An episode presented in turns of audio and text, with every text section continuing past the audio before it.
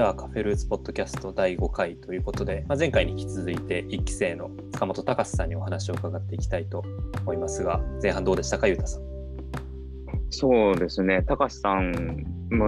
1期生で自分4期生でかぶってたから知ってること多いかなと思ったんだけどなかなかこう聞いてみると知らないこともすごい多かったので後半もいろいろすごい楽しみだなって思ってます。うん、でもまあ、高橋さんは高橋さんで何て言うんですかね、まあ、歌だったりとか音楽っていうのが節々に出てきて面白い前半だったかなと思いますが、かなさんどうでした？しびれましたね、あの最後の生歌。私も大好きな曲だったので、しびれました。はい、いきいきなり始まったやつ。そうそうそう。びっくりしたけど。なんかこう、私今、自分が好きなことなんだろうとか、やりたいことなんだろうって、割と日々あのいい意味で悩みながら生きてますけどなんかああやってこう高校それ以前から好きなことがガシッと決まっててそれに向かってわーって突っ走ってることってすごく新鮮だしなんか何かを好きで居続けることって簡単ではないとも思うのでそういう意味でもすごい刺激的だなと思いました。うん、そうですね、まあ、後半は高須さんがより、まあ、卒業してそこからより本格的に、まあ、音楽をやっていくところの話を見ていければと思ってます。じゃあ行きましょうか。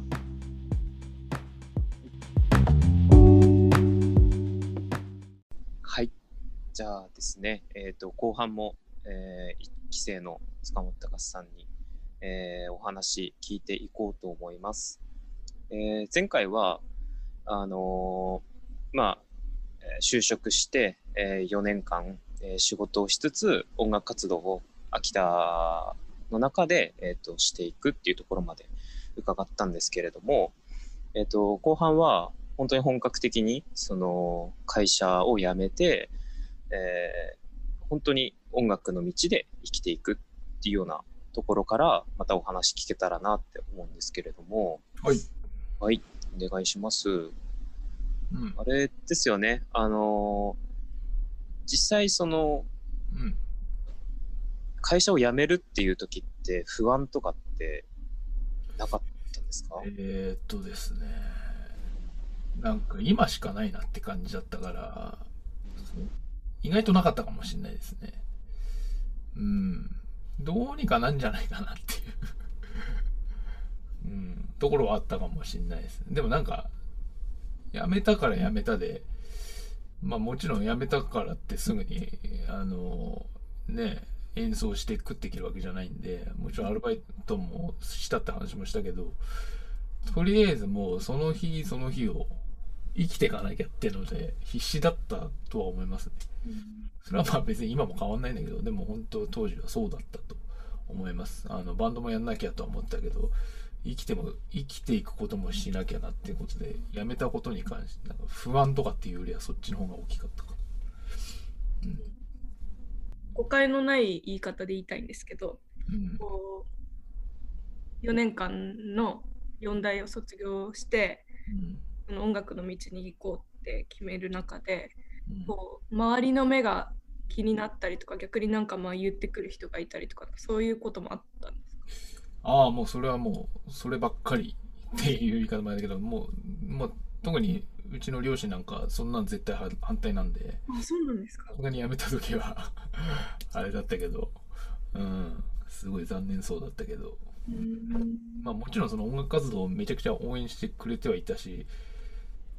でも、やっぱりね、まあ親ですから。ま、ま、いわゆるそのまっとうにみたいなやっぱ安心するんでそうじゃないねことに足を踏み入れたっていうのはなかなかショックは大きかったと思いますよ。はい、でももう深瀬さんの中での意思は固いしうん。これで行くしかないっていう。そうですね。うん、うん、そうですよね。なんかその辞めた後もあれですよねあの秋田にはいたんですよねしばらく。うんまあ、当時のそのバンドメンバーがまだ学生だったっていうのもあったし、まあ、1人はもう、えー、っと就職して隣の岩手の県にいたんでまあこうたまに定期的に集まって練習してバイあ、えーと、ライブしたりとかみんなで俺の車に楽器積んで東京とか関西とかライブしに行ったりとかっていう生活をまあ1年間やってたんですよね。うん。1年間。ほんとちょうど1年ぐらいだった。うん。1年間はそういうバンド活動を続けて。そうだね。うん、まあ県内のいろんなイベント出させてもらったりとか、まあいろいろ。で、まあその時に、まあ脱サラしてすぐ、もうそういうふうにやっていこうって決めた時に、まあ、まず CD を作らなきゃっていうんで、あの、まあ、畑、畑、四辺に田んぼに畑っていうバンドやってたんですけど、キャベツっていう4曲入りの CD 出してんで、それでいろいろこう、それでまたいろいろつながりができて、で、その土台があって、また今があってみたいなところがあります。いろいろそのメディア系、ラジオとかテレビとか、いろいろつながりがその時できたので。うん。2013年、キャベツ。そう。うん。そうだね。懐かしい。私ちょうど卒業の年、卒業で、あ、マジ？はい。社会人になる年だったんだからスマイルが響いたんですよ。もう、はい、ひどかったんで、その新社会人で。めっちゃ聞いて泣いてました。確かにね、なんかね、あれは、そう、結構その、かのちゃんの世代の後輩の子たち、仲いい子が結構いて、軽音楽系で、はいなんかね、そういう子たちに届けばいいなみたいな部分は、当時もしかしたらあったかもしれないですね。うん、私も確かにあの、綾子と住んでたので、うん。ああ、そうなんだ。はいはいはい、ムメイトで今もすごい仲良くしてますけど、うん、そういう意味でもそういうゴスペルとか高瀬さん距離が近かったのは。はいはいはい。ありがとうございます。お世話してもらって本当に。こちらこそ。すいません、話の途中。うん、1年間はあれですよね、アルバイトしながらとか。うん。まあなんか、正直なこと言っちゃうと、夜勤のアルバイトだったってのもあって、結構ね、精神的に体調崩しやすかったね。まあバンドもバンドでやっぱりどうしていこうかなみたいなことでかなり悩む悩むことがいろいろあったので、さすがにちょっと持たなくて、で、ちょっと休んで、アメリカ行こうかなって思い始めて、まあ行こうかなって言ってすぐ行けるもんじゃないんですけど、あの、まあでもきっかけが、そのバンドをやってた時に、とある教会で演奏する機会があって、その時にあのアメリカから、ニューヨークから黒人のボイストレーナー、要はアルシア・キーズとかをトレーニングしてたことがあるみたいなあの人が来て、日本全国はそのゴスペルのツアーで回ってたの。で、秋田に、秋田でもやるよってって。で、その時に、まあゴスペルのつながりもあったんで、あの、バンドで出てくれませんか？って言われて、その教会でそのイベントの一部として演奏したら、その黒人のボイストレーナーの人が CD を買ってくれて、信じられないことに。えー、えよかったっつって CD1 枚買わしてくれっつって、そんなことあんのかと思ったんだけど。で、それってなんかちょっと意識し始めたかな。なんか、ああ、なんかもっと、まあ、単純になんか歌うまくなりてえなってすごい思い始めた。なんかこう、自分の実力があまりにもなさすぎて、うまくいかねえなって思ってたことが多かったから、なんかこう実力をとりあえずもう一回休んであげたいなと思ってたから、で、それでちょっと意識し始めて、で、いろんな人のサポートあったりして、あの友達にもいろいろ応援してもらって、あの当時、シェアハウスみたいな感じで一軒家に住んでたんだけど、バンドの友達と。自分のバンドじゃなくて他のバンドのね。で、彼にももう家を託して で、もう、親のサポートもあって、えー、もうほんと金なかったから もう頼ってばっかりなんだけど。で、まあアメリカ行ってっていうよ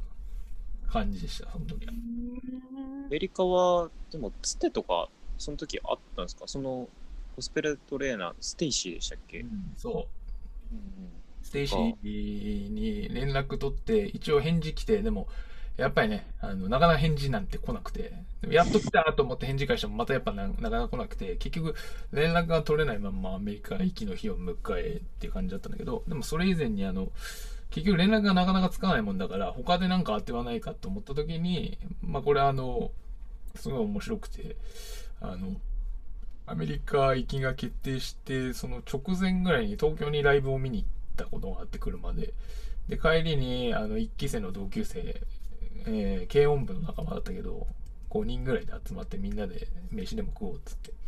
その時に、えー、っと、一人女の子が一緒にバンドやってた女の子が、まあ、旅行会社で働いてて、あのゴスペルのツアー組みたいから、高瀬教えてよって言われた、何かいろいろ知ってることあったら教えてって言われたことがあって、それが結構その何年か前だったんだけども。で、その時に、えー、いろいろ日本のゴスペル関係者の人と繋がったから、高瀬に紹介できる人いるよって言うんで、あ、本当に？で、連絡取ってみたら、まあ、その連絡取った相手ってのは、えっ、ー、と、今、自分はフリーでも、あの、ゴスペル教えてるんだけど、ゴスマックっていう、えー、ゴスペル運営の会社でも講師やってて、で、そこの、まあ、社長といいますか、取締りというか、の人だったんだよね。まあ今に結局つながるんだけど、それで。で、えー、っと、まあね、すごいね。やっぱ一期生、友人のつながりでそういうふうに、また新たな人生に関わるつながりができてですね。で、電話してみると、ね、あの、ニューヨークじゃないんだけど、隣のニュージャージーの州にジョネッタ・ブッシュっていう、あの、ゴスペルディレクターやってる人がいるから、その人頼ってみてくださいって言うんで。で、それで、まあ、そのつてを目指して、で、まず渡航して、で、連絡取ってみてっていう感じで。うん。だから最初はニューヨーク行っても、その、ボーカルトレーナーのステイシーにはなかなか会えなかったんだけど、まずそのジョネッタに会うことを目指して、まず行ってみて。まあそれ以外ははっきり言っても何もなかったんだけど、本当に。うん、でもね、なんかこう、目標を持っていくと、いろいろこう、集まってくるもんで、いろんなつながりが意外と、3ヶ月間だけだったんだけど、いろいろできて、それが今にもつながってることが結構多いんで、なかなか濃い3ヶ月間だったんですけどね。うん。その時はあれですか？その、シャネッタのところにホームステイとかだったんですか？ね、週末だけ、えっ、ー、とニューヨークに基本的に家は借りて、家はっていうか、その、えっ、ー、と、なんだろう、寝床は借りてて、で、週末だけ日曜日の礼拝が、で、みんなでゴスペル歌うために帰って。で、火曜日か水曜かにリハーサルがあったんで、まあ週に1回ニュージャージーに電車で行ってたみたいな感じかな。うん、土曜日は彼女の家にとそのジョネッタの家に泊まって日曜日朝礼拝して。で日曜日昼間にニューヨークも帰ってみたいな。そういう感じでした。うん。そのなんていうのその3ヶ月間の間ってまあなんかこう明確にこれはやろうみたいなことだったんですか？そうだね。なんか歌でやれることは全部できる限りやろうって思ってて、まず現地のジャムセッションに参加する っていうの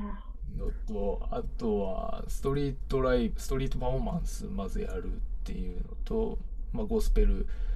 を歌いに行くっていうのと、あとはその黒人のトレーナーに歌を習うっていうのは全部やりたいなと思って。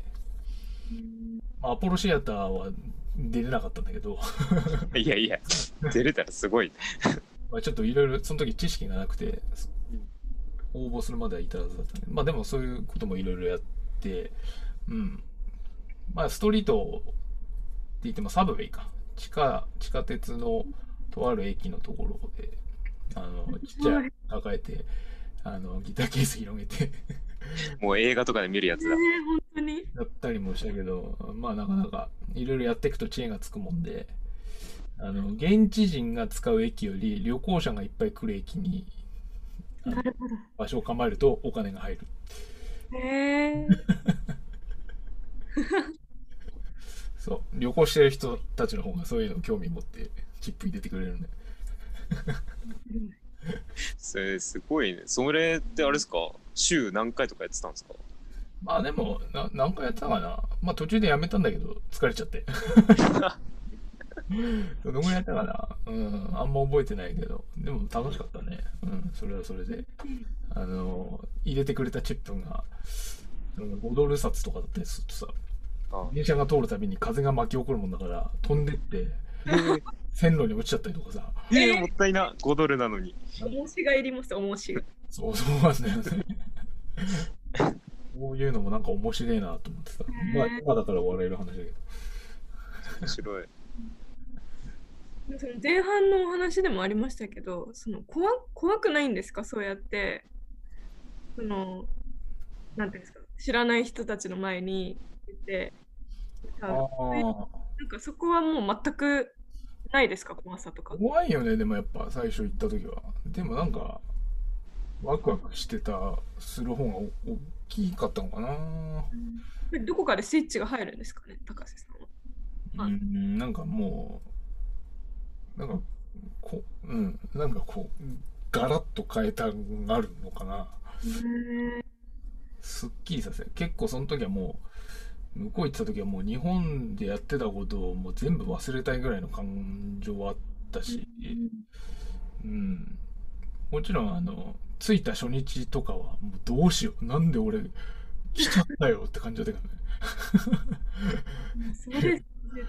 AFK の空港降りてさ、うん、来ちゃったと思ってどうしようみたいな。感じだったよね。まあ、なんとかなんのかなとか思いながらね。うん。まあ、いろいろ、あの、求めてるとつながりっていうのはできるもんで、また、こう、日本人の知り合いから、留学時の知り合いから連絡があったりとかして、こういうレコーディングの話があるよ、みたいな。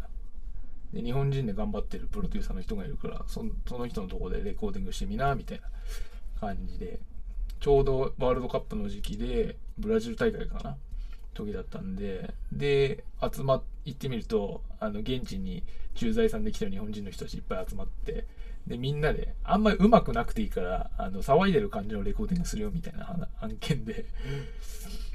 で、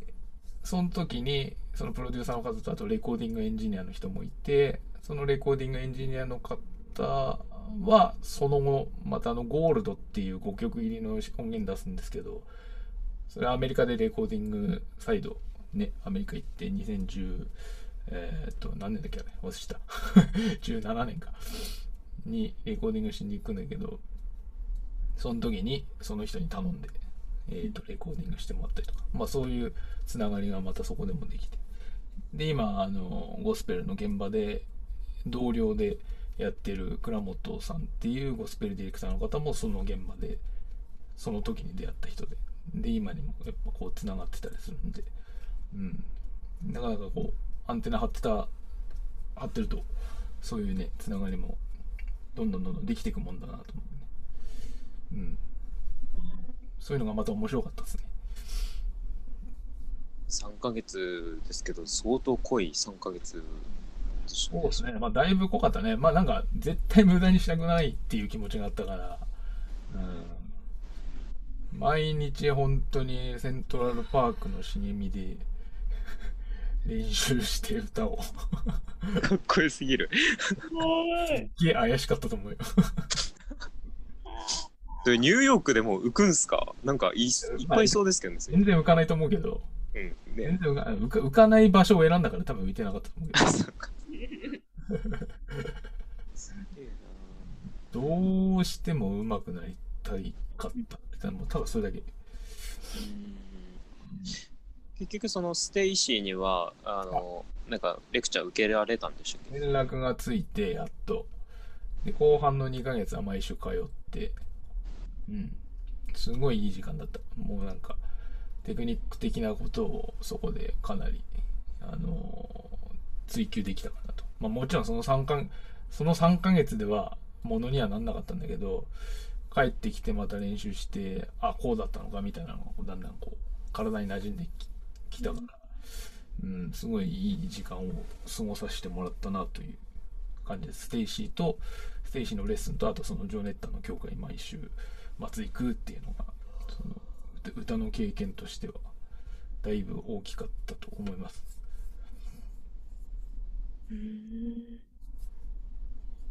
でその、まあ、3ヶ月が終わって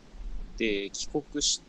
てきてその後は直後は秋田に戻ったんでしょ？まあ一応一旦は帰るんだけどもう速攻家決めて東京引っ越して。ついに上京上京して。でも別にあの仕事なんかあるわけないからもうそっからあの某黒いキャットの 会社にお世話になって何か荷物を運んだりの。そうそうそう。仕事ですごいお世話になって。で、なんだろう。まあそのジョネッタをつなげてくれたうちの今のそのゴスマックの社長とは、まあ、連絡取り合ってたんでえー、っとぼちぼち仕事をもらえるようになってきてうん。で、でもね、自分がね、講師業、いわゆる先生やるなんて考えてもなかったから、まあ、東京に出てくるなんてさ、シンガーソングライターでちょっと一曲当てて売れてやるみたいなとこもあるわけじゃないですか。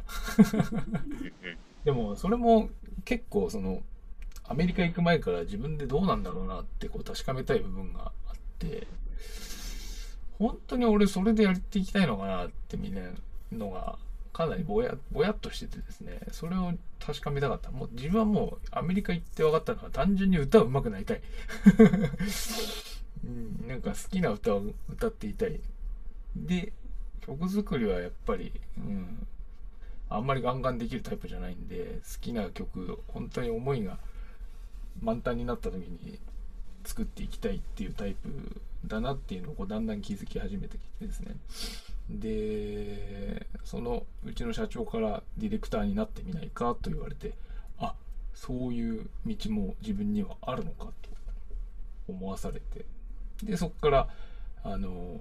教えるっていう方の勉強も始めてって、うん、今でこそあのピアノ弾きながらゴスペル指導してるけど小学校の時6年間ピアノやってたんだけど嫌いだったから全然弾けなくてその後も。だからほぼ一からまたピアノ自分であの練習し始めて。うん。で、まあコード理論とかはギターで割と分かってたから、理論的にこう、いろいろ模索しててピアノで、それでいろいろ覚えて。で、今まあそういうのが、えー、まあ晴れて職業にできてる。うん。状況になってよかったなと 思うんだけど、うん。そうだね。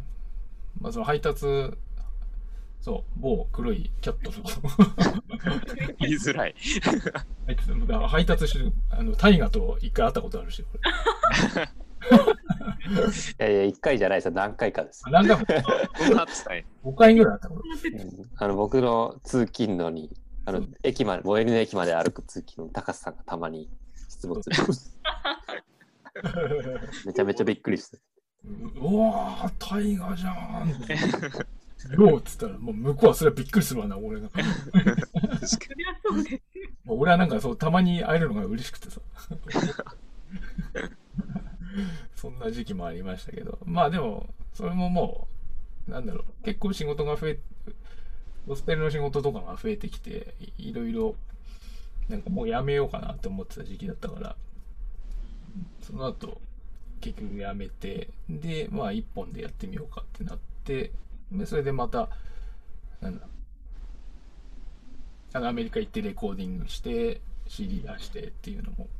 重なって、で、今に至るっていう感じですけどね。うん。なんかあれですか、その、まあ一回帰国して東京行って、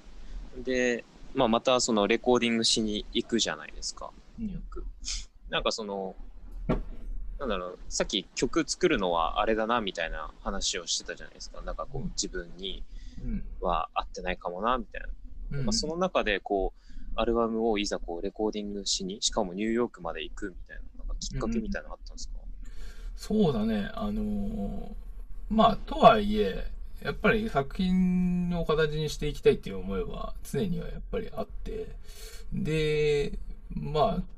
そういう道で行くためにはやっぱり名刺代わりになる1枚っていうのは絶対持ってなきゃいけないなって思ったから、いつか作りたいなと思ってたんだけど、なかなかタイミングがつかめない時に、その、秋田のその街づくりの関わった時の人から連絡あって、あの、カンサノってキーボーディストの人が秋田でライブするのをブッキングしたから、高瀬全然やってくれよって言われて、でそのライブまで3ヶ月あったから。いや、カンサノの前座ってすごいっすよね。まあまあまあまあ、あの、うん、本当すごいいいライブだったんだけど、あの、本当そういうつながりになってね、自分は呼んでもらえてたから、うん。ああ、あ、やべ、3ヶ月あるわと思って、もう今しかねえと思って。えー、今作ろうと思って。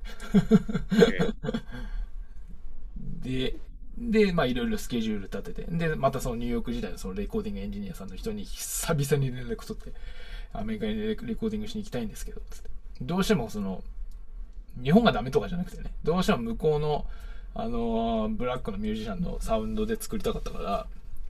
そういう、絶対アルバム作るんだったらそうしたいと思ってたんで、で、その、ね、当時、ジョネッタの教会、ジョネッタの息子がやっぱもうミュージシャンやってるもんだから、その息子のバンドメンバーを招集してもらって、で、向こうのニュージャージーのレコーディングスタジオで、えっ、と、1日で5曲バンドレコーディングして、で、次の日、そのエンジニアさんのプライベートスタジオで、えー、歌全部レコーディングして、で、また、まあ一応ステイシーにも挨拶して会って、みたいな。ジョネッタにも会って、みたいな。で、そんな1週間のレコーディングの、えー、っと、アメリカステイを経て。1週間って相当ですよね。1週間で5曲。うん、まあそうだね。まあ、あの、運よく俺はジョネッタの家にステイさせてもらったんで、そういう宿泊費とかっていうのは全然かかんなくて、いっぱい食べさせてくれるし。本当にママなんだけど。うん。レコーディング費用とやっぱ渡航費だけで済んだので、だいぶ、あの、お金はね、セーブできたところはあったんだけど。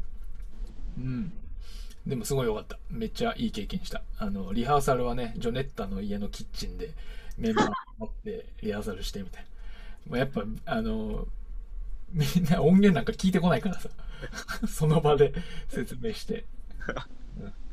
何？みたいな。この後どう来るの？みたいな。だからやっぱりね、あの、やっぱ俺のその作りたい音楽のルーツも通じ合ってるから、ブラックミュージックで。こう来ればこう来るだろうみたいなのも、あの、僕もやっぱ分かっててくれて、あの、レコーディングもブースに入って、えー、っと、自分が本当ゴスペルみたいにディレクションしながら、次行くよみたいな感じで、で、ドラムのフィルが次入ってきて、だんだん盛り上がってきてみたいな感じで、かなり生な感じでレコーディングできたんで、うん。そういう意味では、うん。す割とスムーズにはいったのかな。1日5曲バンド撮るって、はっきり言ってありえないからね、普通。慣れてない曲にうん。そうそうそう。で、帰ってきて、で、なんだろう。上物系、いわゆるその、サックスとか、あとはコーラスとか、あのー、ね、あの、チナンとかにコーラス歌ってもらってるけど、そういうのを日本帰ってきて、えー、っと、またレコーディングして、で、晴れて CD ギリギリできて、その、ライブ前に。リリース。そうそうそう。まあだから、まあその当時からそのマーケット的にはもう自分、結局今も、あの、インディーで自分でやってるんで、あのー、メジャーレベルの方いかがでしょうか？カットストーンからの遺跡がついに。やってるんで、結局そのマーケット的には今東京でもまあや、ライブとかしてはいるんだけど、売るっていうことを考えたときに、マーケットはもう完全に今地元の秋田。うん。当時から。で、その、当時のそのゴールドっていう CD をリリースしたときに、えー、っと、合わせて地元の小学校、脱井町の桐石小学校っていう自分が卒業した母校でフリーライブをしたら、それがまたなんか話題になっちゃって。で、新聞とか取り上げてもらって、で、そっからまたこう、なんだろう、秋田の地元の人たちの、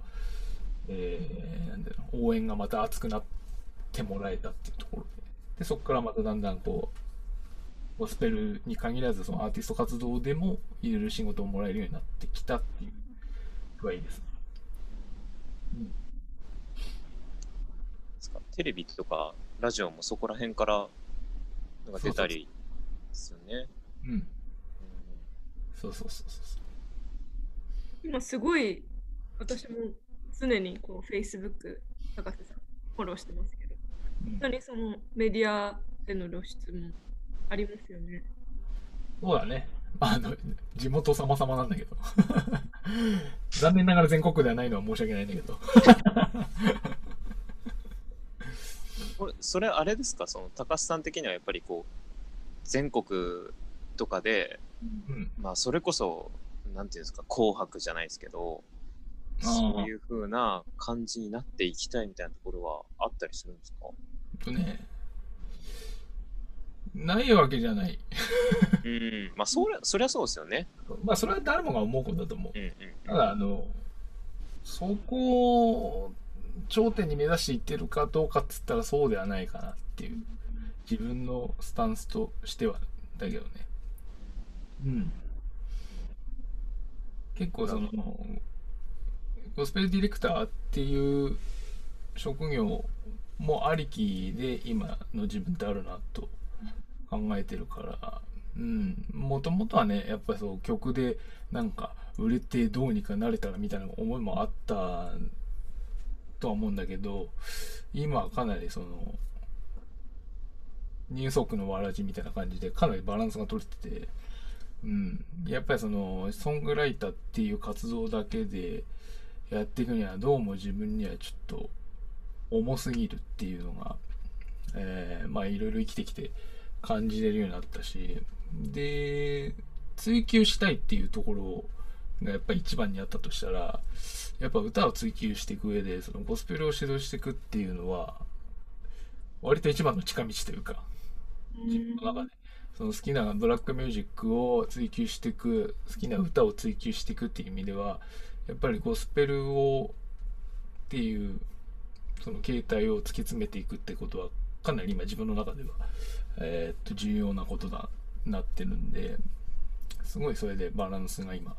取れてる感じ。うん。なかなかその感覚にたどり着くまでっていうのはだいぶ長かったから、うん。そういう意味ではかなり迷いとかもあったんだけど、今はだいぶしっくりきてます。はい。そういうやっていく中で、そういうバランス的なところとか、こういう、なんだろう、そのディレクター業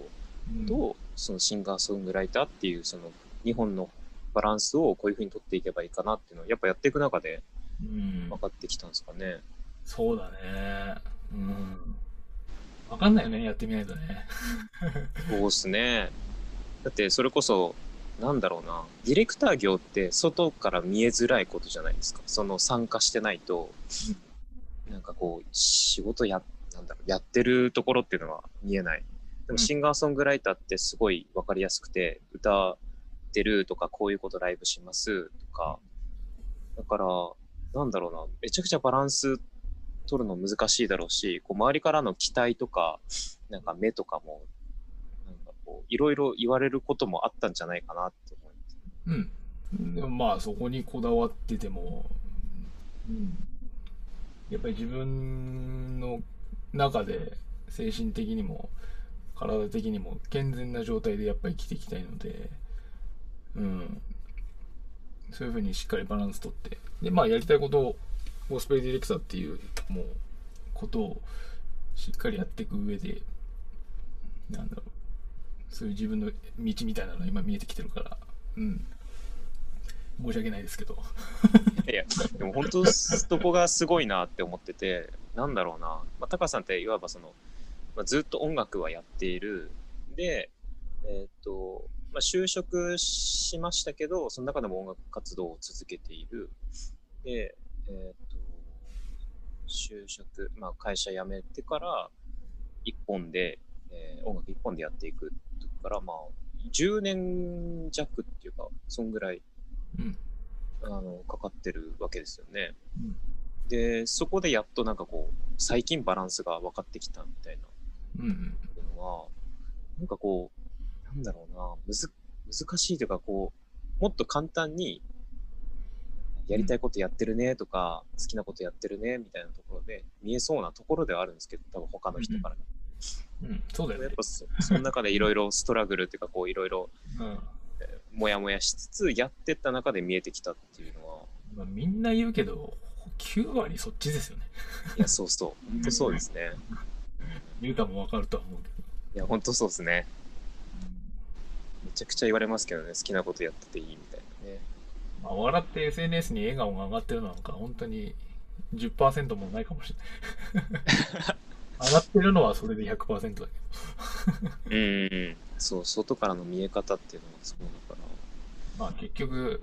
ね、ディレクター業だって、あの、まあ、指導してそういうゴスペルワークショップとかでは、まあ、あるあるけども、まあ、準備してなんぼなんで、まあ、ピアノ練習して音取ってみたいな。その目には見えない地味な作業があって成り立つことなんで。うん。あれですか？そのなんかまあ高橋さんはやっぱこう秋田秋田ローカルというか、まあ、秋田にすごいゆかりのある形での音楽活動みたいに見受けられるんですけど、うん、やっぱこう軽トラで行こうもそうですけど、はいはいはい、うん、ママ系とかももうまさにそれですよね。うんななんかね結構その今も変わらずそうなんだけどあのクソ野郎だったから どういうこといやもういろんな人の世話になりっぱなしでもう迷惑かけっぱなしの人生だったんで、うん、なんかね今その恩返しになるような曲を作りたいっていう思いが結構この2作は大きかったっすね。まあ、ゴールド、その前にゴールドってアルバム出したんだけど、あれは結構その好きなこともう自分が好きなことをただレコーディングしたいっていう思いがあったんだけど、でもあれを出してからこういろんなまた地元のつながりとか応援してくれる人が増えて、なんかこう自分の人生いろいろ振り返ったりとかして、まあもちろん最初に出てくるのはやっぱり両親の顔だったりするんだけど、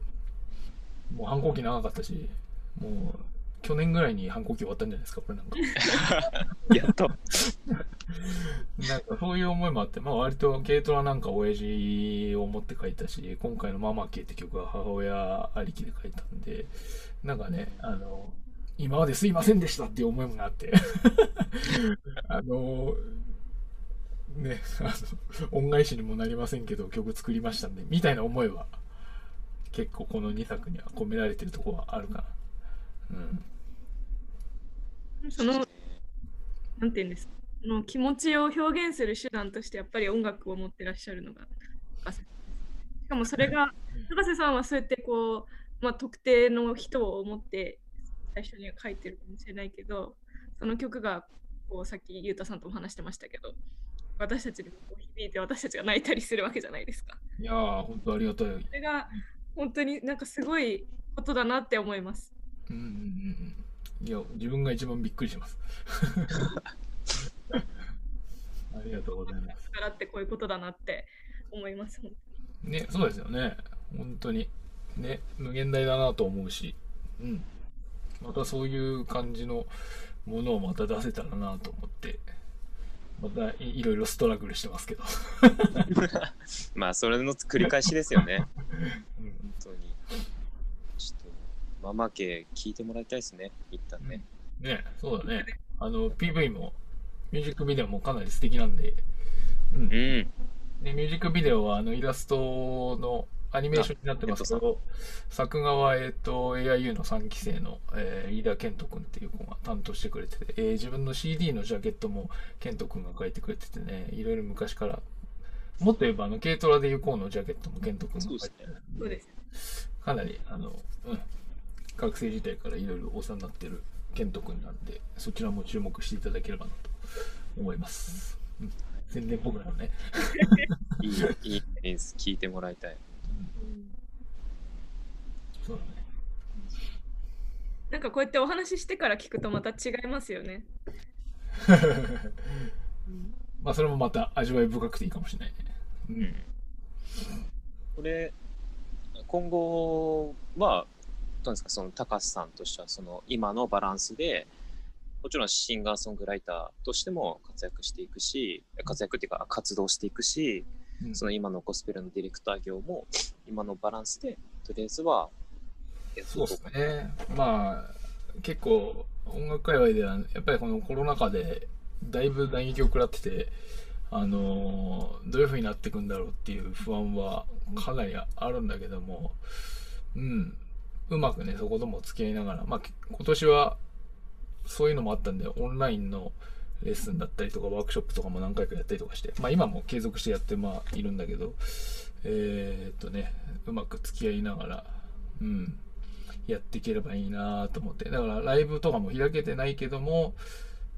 まあ、今回いい MV ができたから、まあ、そういうのをいっぱい見てもらってとか、そういうのを活用して、えー、活動していければいいなと思ってます。まあ、どんどんどんどん輪が広がっていけばいいなと、うん、思います。高橋さんはなんかこう、オンラインライブとかしないんですか？やってください。ね、あのー、来年一応予定はしてるんだけど、まだ発表はしてなくて、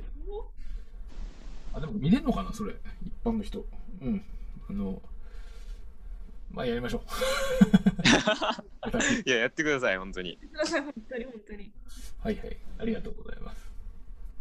それ以外の、なんていうんですか、こう、普通に高橋さんの曲聴きたいなと思ったら、まあ、YouTube とか。そうですね。まあ、あとはホームページがあるから、高瀬塚本 .com で、まあ、塚本高瀬で、えっ、ー、と、名前で検索しても絶対出てくると思うんで、まあ、Twitter、Facebook、Instagram、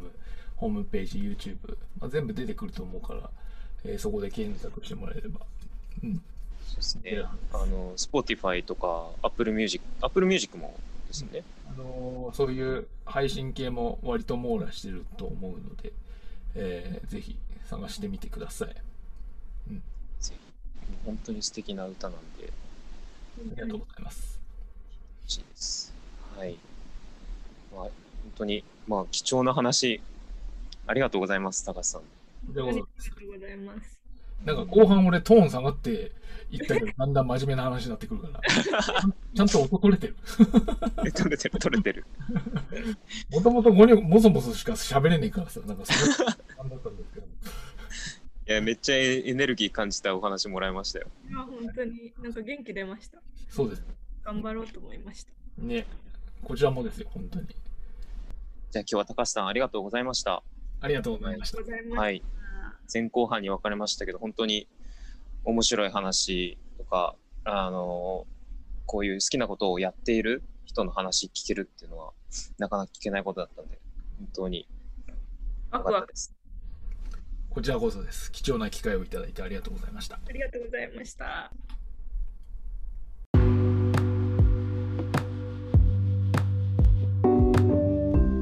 いや、本当に、高橋さん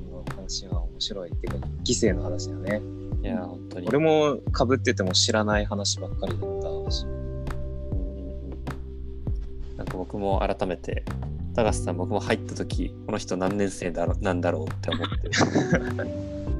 なんか、そうだよね。聞けなかったり聞けなかったか。そうそうそうそう。ゴスペルで最初に初めて会った時から、で結構その、なんだ高さが東京でにいるタイミングで偶然会ったりとかはしてでもなんかその全体を知らなかったからすごく今回この流れで高橋さんの口から直接聞けてとても良かったなと思ってます。高橋さんありがとうございました。ありがとうございました。なんかちょっと聞いてみたかったのがあの結構そのさっきも最後イラストレーターの飯田健人さんの名前が出てきたりとかあとアメリカ行く時にその1期生のその同期との方からその紹介してもらってつながったみたいな話とか、なんか結構そのとところどころ AI 優勢の話が出てきたりとか卒業してからも。なんか重要なポイントですね。あ本当ですか？なんかその辺ちょっと聞いてみたい。なんか高橋さんにとって AIU、もちろん1期生として入って思い入れもあると思うんですけど、今振り返ってみても AIU ってなんかどんな AI とはみたいな。まあ、やっぱ人数少ないしあの知らない顔はほとんどないんであのもう本当に同志じゃないですか。ね、やっぱつながりが